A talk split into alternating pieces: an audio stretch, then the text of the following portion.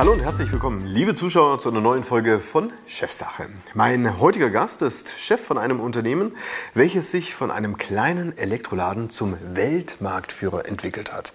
Wie er das ganz genau geschafft hat, in die besten Steakhäuser der Welt zu kommen, das wird er uns verraten. Das Unternehmen Landig wurde 1982 von Manfred Landig als Elektro-Kälte-Klimameisterbetrieb gegründet. Im Laufe der vergangenen 40 Jahre entstand aus dem kleinen Unternehmen ein weltweit agierender Anbieter für Maschinen und Zubehörteile für die Lebensmittelverarbeitung. Manfred Landigs Söhne Christian, Aaron und Andreas sind seit Kindesbeinen im elterlichen Betrieb dabei.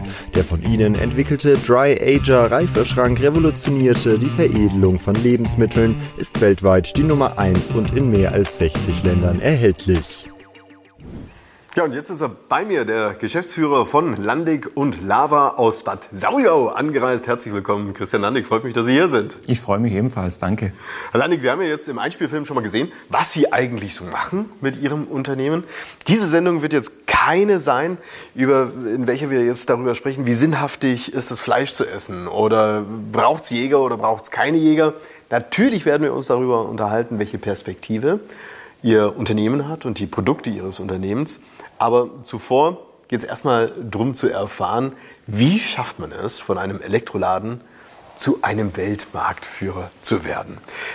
Es ist wahrscheinlich nicht in einem Satz beantwortbar. Wenn Sie es aber nur in einem Satz beantworten müssten, was würden Sie sagen, wie haben Sie es geschafft? Ich würde sagen, mit dem richtigen Produkt oder vielmehr mit den richtigen Produkten, der richtigen Mannschaft und äh, dem richtigen Einsatz ähm, ist es durchaus ja, machbar. So, und da hat jetzt in diesem Satz hat nämlich das Wörtchen Glück gefehlt. Braucht es Glück, um eine solche Reise auf den Weltmarkt anzutreten? Oder würden Sie sagen, naja, also eigentlich ist es Können und letztendlich eine gute Idee? Es braucht Glück, definitiv. Wir hatten bei Dry Ager ähm, das Glück tatsächlich äh, mit dem richtigen Produkt zum richtigen Zeitpunkt äh, und auch eben äh, mit der richtigen Werbung beziehungsweise mit dem richtigen Marketing eigentlich ja, am Start zu sein. Und das war, glaube ich, ähm, der große, das hat den großen Erfolg ausgemacht. Also der, der Faktor Zeit eigentlich. Klar, und Sie haben natürlich einen Zeitgeist einfach auch getroffen. Dieser Dry Ager, erklären Sie es mal für all diejenigen, die äh, vielleicht nicht Fleisch essen oder jetzt nicht in einem Steakhouse waren und sich nicht so richtig vorstellen können, was das Ding denn jetzt eigentlich kann und für was es das eigentlich braucht. Es sieht ja aus wie ein Kühlschrank und da hängt Fleisch drin. Das klingt ja jetzt, äh, sag ich mal, nicht sonderlich glamourös. Das ist richtig. Ähm, ich sage immer gern, äh, jetzt angenommen, ich stelle meinen Dry Ager neben den Kühlschrank, mache bei beiden das Licht aus, dann sehen beide nahezu identisch aus. Ähm, es ist tatsächlich die Technik, die da drin steckt. Ähm, und zwar die Technik hat einfach grundlegende Unterschiede. In einem Reifeschrank steuere ich die Temperatur und die Feuchtigkeit. Ich sterilisiere oder entkeime auch die Luft und äh, habe die entsprechende Luftbewegung dazu. Und wenn ich das noch entsprechend steuere, kann ich in dem Gerät äh, wie in einem Klimaschrank Produkte veredeln und diese Veredelung, die sorgt dafür, dass der Gewerbetreibende erheblich mehr Umsatz generieren kann durch ein Produkt, das in einem anderen Level sich befindet nach der Veredelung und der, ähm, ja, der, die Privatperson zu Hause kann das perfekte Dry-Aged Beef, die eigenen Würste, Schinken, Salami zu Hause produzieren in diesem Gerät. Und äh, ich habe einfach die Möglichkeit, wirklich selbst zu bestimmen, äh, wie ich das Produkt genießen möchte und, und ist einfach eine Sache, die sehr interessant ist, auch für den Heimanwender. Es geht letztendlich ja auch um eine Veredelung von Lebensmitteln, wie Sie gerade gesagt haben. Und da steckt auch schon viel Technologie und auch viel Grütze drin. Aber ich sage mal, bis du so ein Produkt hast, von einem Elektroladen herkommt, da muss es ja schon bisweilen ein paar äh, Zwischenschritte geben. Oder wie ist das ganz genau vonstatten gegangen? Hat irgendeiner in der Werkstatt, äh, sag ich mal, einen alten Kühlschrank umgebaut und gesagt, ja, das, das könnte jetzt schon was Gescheites sein? Wir kommen ja aus der Kühltechnik. Also mein Vater ist ja ähm, Kältetechniker, Kältemeister, mein Bruder genauso. Und wir haben ja seit 40 Jahren, wir feiern ja dieses Jahr unser 40-jähriges Jubiläum, haben wir nichts anderes gemacht wie Kühlgeräte gebaut, äh, Verpackungsgeräte irgendwann dann auch gebaut. Und äh, mit dieser Erfahrung, auch aus dem Fleischbereich, weil wir ja auch Geräte für die Wildkühlung produzieren, ähm, konnte man dann auch aufgrund der Kundenanfragen, die gekommen sind, konnte man dann äh, sich vorstellen, ähm, tatsächlich mit diesem Know-how auch ein Gerät zu entwickeln, das, für, das sich für die Fleischreifung äh, eignet. Also ein ganz spannender ähm, ganz spannende äh, Aspekt, den Sie gerade geäußert haben. Das heißt, es war nicht bei Ihnen so, dass Sie sagen, wir könnten jetzt mal ein Produkt entwickeln und dann schauen wir mal, ob es dafür einen Markt gibt, sondern Sie haben im Prinzip schon ganz feine Nuancen aus dem Markt in Form von Gesprächen, Feedback, Fragen gehabt und sind dann draufgegangen, was die Entwicklung angeht. Das war eigentlich so. Ähm, der Jäger, der ja schon seit davor, seit 34, 35 Jahren unser Kunde war, hat immer wieder gefragt, Mensch, äh, mach mir doch ein Gerät für die Schinkenproduktion, für die, für die Wurstherstellung zu Hause. Ich habe da nichts, weil meine Keller, und wie wir alle wissen, die Keller und auch die Dachkammern, die sind nicht mehr so temperaturstabil wie früher oder auch die alten Gewölbekeller, die man früher noch hatte. Ähm, und insofern brauchte der ein Gerät, einen Klimaschrank, äh, in dem er diese Produkte zu Hause produzieren konnte. Und äh, aus diesem Feedback aus dem Markt ist dann dieses Produkt Schritt für Schritt entstanden, weil es für uns nichts gab, das wir einfach beziehen konnten und, und umlabeln oder dann verkaufen konnten, sondern wir haben gesagt, da gibt's nichts, also machen wir es selber. ich kann mir allerdings auch vorstellen, wenn du etwas Bestimmtes getan hast, da bist du jetzt so ein oberschwäbischer Unternehmer, der eben sein Elektroladen hat. Und äh, selbst wenn du diese, diese sag ich mal, Aspekte aus dem Markt hörst, heißt das ja noch längst nicht, das müssen wir jetzt auch mal ausprobieren und machen. Wir wissen auch, so eine Entwicklung, die kostet halt Geld und es läuft halt auch nicht so, dass du zack eine Idee hast und sofort funktioniert das. Mal so gefragt. Ähm, was ist denn da in der Familie passiert? Das ist ja, ist ja ein Familienunternehmen. Da gibt es sozusagen den Alten in Anführungszeichen, die Jungen, die was anderes sehen. Wurde das dann beim Mittagstisch thematisiert oder wie muss ich mir das vorstellen? Äh, mein Vater hatte uns eigentlich schon immer springen lassen, äh, wenn man so, wenn man so äh, das eigentlich sagen möchte. Das heißt, ähm, diese Idee, die mein Bruder und ich hatten, ähm, der Aaron und ich, ähm, das war tatsächlich so, dass er gesagt hat, macht es. Äh, Wenn es nicht funktioniert, dann haben wir was, eine Lehre draus gezogen. Wenn es funktioniert, ähm, dann möchte ich wissen, äh, auf eine gewisse Sicht gesehen, äh, wie viele Geräte sind denn defekt, was gibt es an Problemen. Und er hat eigentlich immer nur gefragt, läuft alles, okay, gibt es Probleme, keine, alles klar. Dann hat er uns in Ruhe gelassen, wir haben dran getüftelt und nach fünf, fünfeinhalb Jahren der Zeit, wo man sich dann das erste Mal damit äh, beschäftigt hat, ist das Gerät dann 2015 auf der ersten Messe auch präsentiert worden. Jetzt ähm, kenne ich nicht per se die Entwicklungszeiträume von solchen Produkten. Aber ich kann mir vorstellen, also da herrscht, da jetzt zwei Söhne. Und die Söhne, die schaffen da jetzt äh, vor Jahr, äh, fünf Jahre vor sich hin. Also da braucht es ja schon auch nicht ein gesundes, äh, nicht nur ein gesundes Grundvertrauen, sondern also zu verschenken hast du wahrscheinlich auch nicht nur einfach was, damit die beiden Bürschle was lernen. Das stimmt, das lief einfach nebenher mit, äh, weil wir hatten ja noch ein gut gehendes äh, Geschäft der okay. Marken Landig und Lava. Ähm, und ich muss aber auch sagen, dadurch, dass mein Bruder eben so, ein, äh, so eine Begeisterung auch für die Themen Barbecue und entsprechend Kochen auch mitbringt, hat er natürlich liebend gerne mal getestet. Und es ist ja so gewesen, dass man dann immer Fleisch reingehängt hat und gesagt hat, okay, jetzt müssen wir wieder drei bis vier Wochen warten. Und dann sehen wir das Ergebnis, okay, war nichts, also das nächste rein. Und natürlich hat man das trotzdem dann verarbeitet, also nicht weggeworfen, aber es war noch nicht so perfekt, wie es einfach sein sollte. Und darum war natürlich diese Entwicklungszeit entsprechend lange, weil man immer diese Zeit, diese Reifezeit abwarten musste, ob im Endeffekt was Gutes bei rauskommt oder nicht. Jetzt haben Sie uns erklärt, wie es letztendlich auch zu der Entwicklung kam, aber es war ja bisweilen nicht selbstverständlich, dass Sie überhaupt in das Unternehmen des Vaters gehen.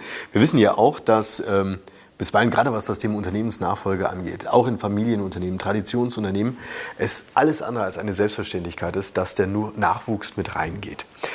Werfen wir mal einen Blick auf den kleinen Christian Landeck, also der, der vielleicht zehn Jahre oder jünger war. Hm, können Sie sich vielleicht auch an so eine Szene aus Ihrer Kindheit erinnern, wo Sie sagen, da habe ich eigentlich schon so ein bisschen Spaß am Unternehmertum entdeckt. Und da war es für mich im Prinzip klar einzusteigen.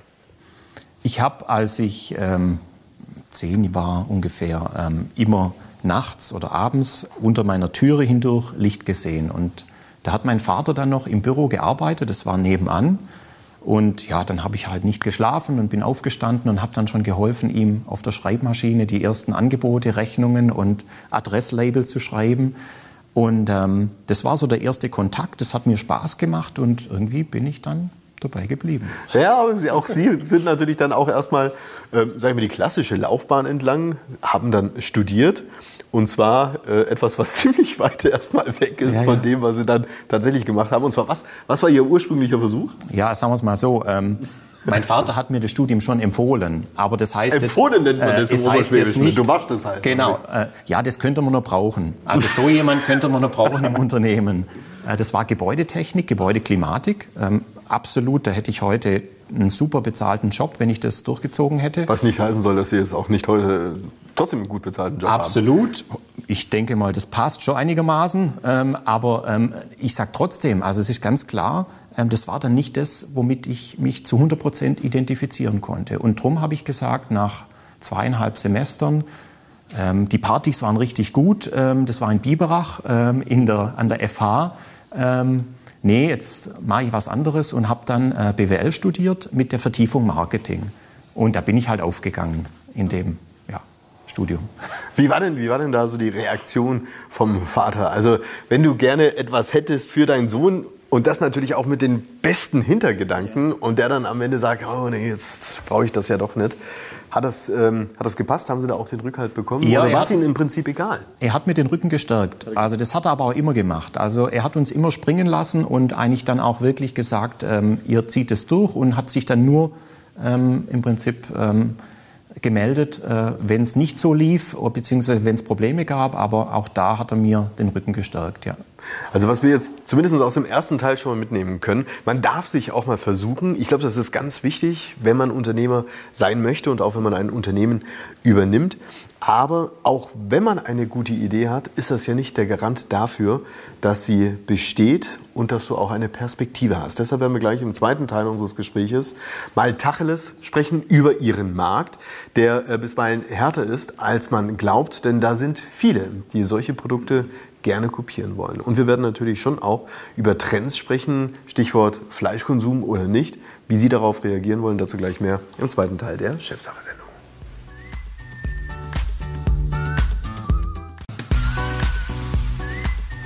Und damit herzlich willkommen zurück, liebe Zuschauer bei Chefsache. Zu Gast im Studio ist Christian Landig. Er ist Geschäftsführer von Landig und Lava aus Bad Saulgau, Weltmarktführer für Dry Ager und er hat uns verraten, wie sie es geschafft haben, zu einem Weltmarktführer zu werden. Das war der richtige Zeitpunkt, das war die richtige Idee, auch ganz viel Fleiß und Können dabei. Aber wir wissen halt auch, wenn du ein gescheites Produkt hast, ich will es mal salopp sagen, dann hast du ganz schnell ein paar andere, die sozusagen auf den Fersen sind und auch was von dem Kuchen abhaben möchten. Das stelle ich mir in der Tat nicht ganz äh, lustig und einfach vor. Wie war es denn jetzt ganz konkret in Ihrem Fall? Gibt es diese Follower, die versuchen, sie zu kopieren? Die gibt es tatsächlich. Mir hat auch mal ein Asiate gesagt, ähm, die größte Ehre, die einem erwiesen werden kann, ist, äh, indem man das Produkt äh, kopiert, das man produziert. Ähm, ich sehe das etwas anders. Das kann ich mir vorstellen. Es ist natürlich. Von der Ehre kann ich ja auch ähm, nichts kaufen. Ich sag mal jetzt, äh, wenn man jetzt bedenkt, wir haben natürlich auch Schutzrechte angemeldet an dem Produkt, aber ähm, reine Design-Kopierer gibt sicherlich, die natürlich dann ein Produkt als solches verkaufen.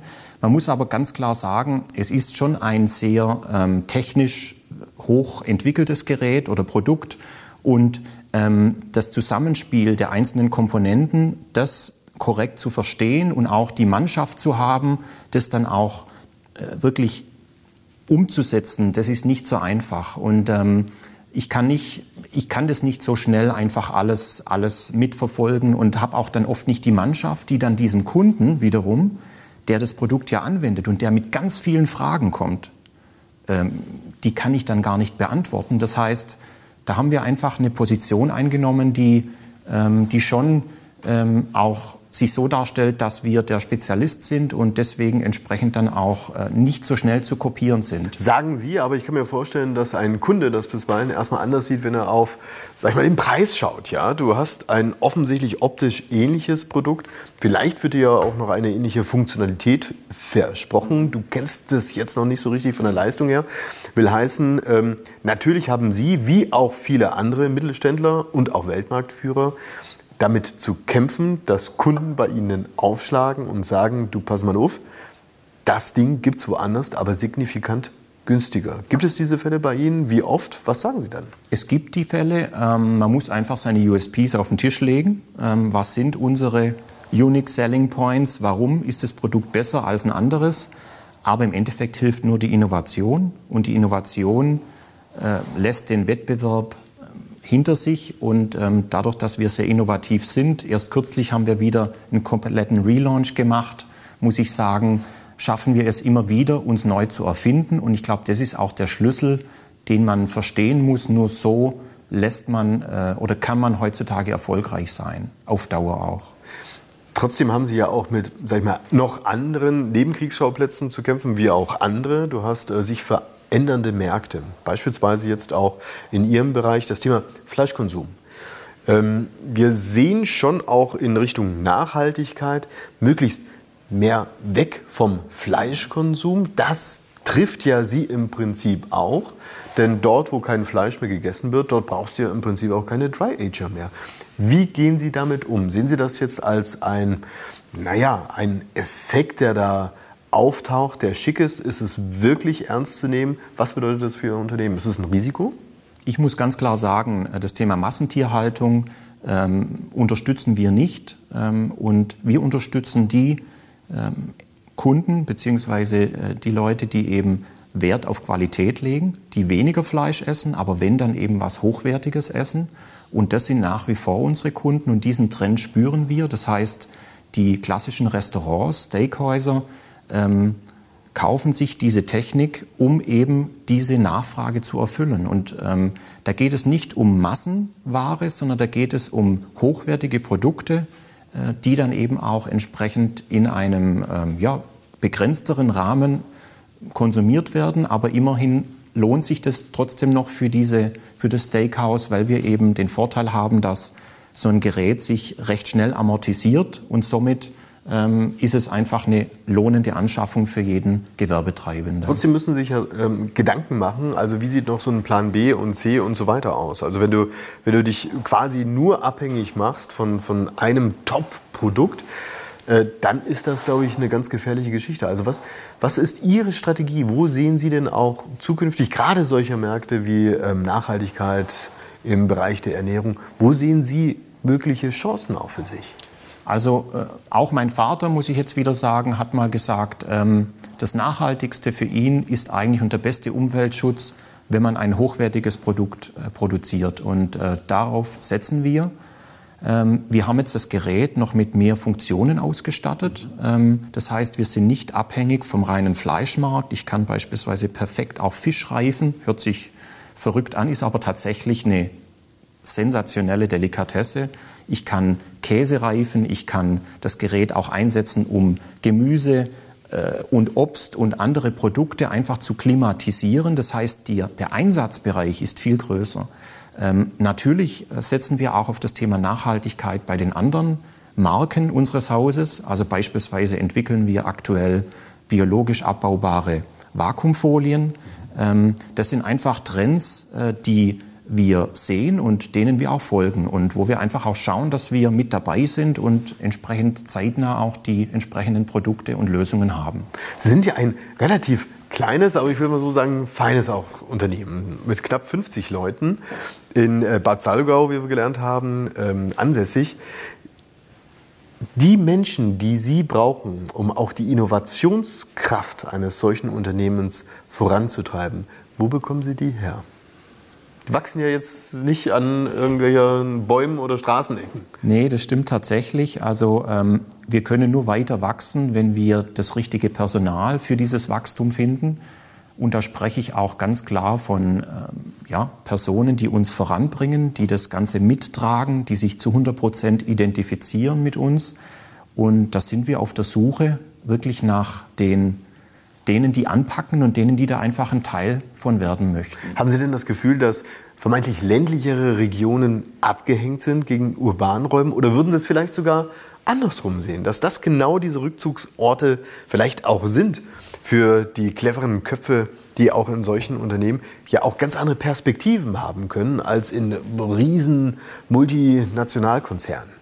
Ja, wir sind ein Familienbetrieb, wir haben kurze Entscheidungswege und ich sehe da ganz viele Vorteile. Und man kann als Einzelperson bei uns ganz viel erreichen, indem man ähm, einfach viel mehr Entscheidungsfreiheit bekommt und ähm, das ist schon ganz, ganz wichtig. Also ich sehe da schon ein Riesenpotenzial und auch ganz viele Rückkehrer, die jetzt sich in der Welt ähm, umgeschaut, haben. umgeschaut, haben. und die dann jetzt sagen, Mensch, ich komme wieder zurück ins Schwabenland und ähm, mein, wir sind hier in einer super attraktiven Region. Würde mich mal interessieren, warum kommen die wieder zurück? Das habe ich jetzt öfters schon gehört, aber warum kommen die wieder zurück? Ja, die kommen zurück, weil sie einfach sagen, äh, das ist meine Heimat, ich bin hier verwurzelt. Warum kommen alle zum Routenfest zurück? Ähm, ist, ja, äh, es ist einfach, ähm, es ist die Heimat und äh, die zieht einen irgendwann wieder zurück. Ich glaube schon, da glaube ich fest dran. Meine Schwester arbeitet auch in den USA.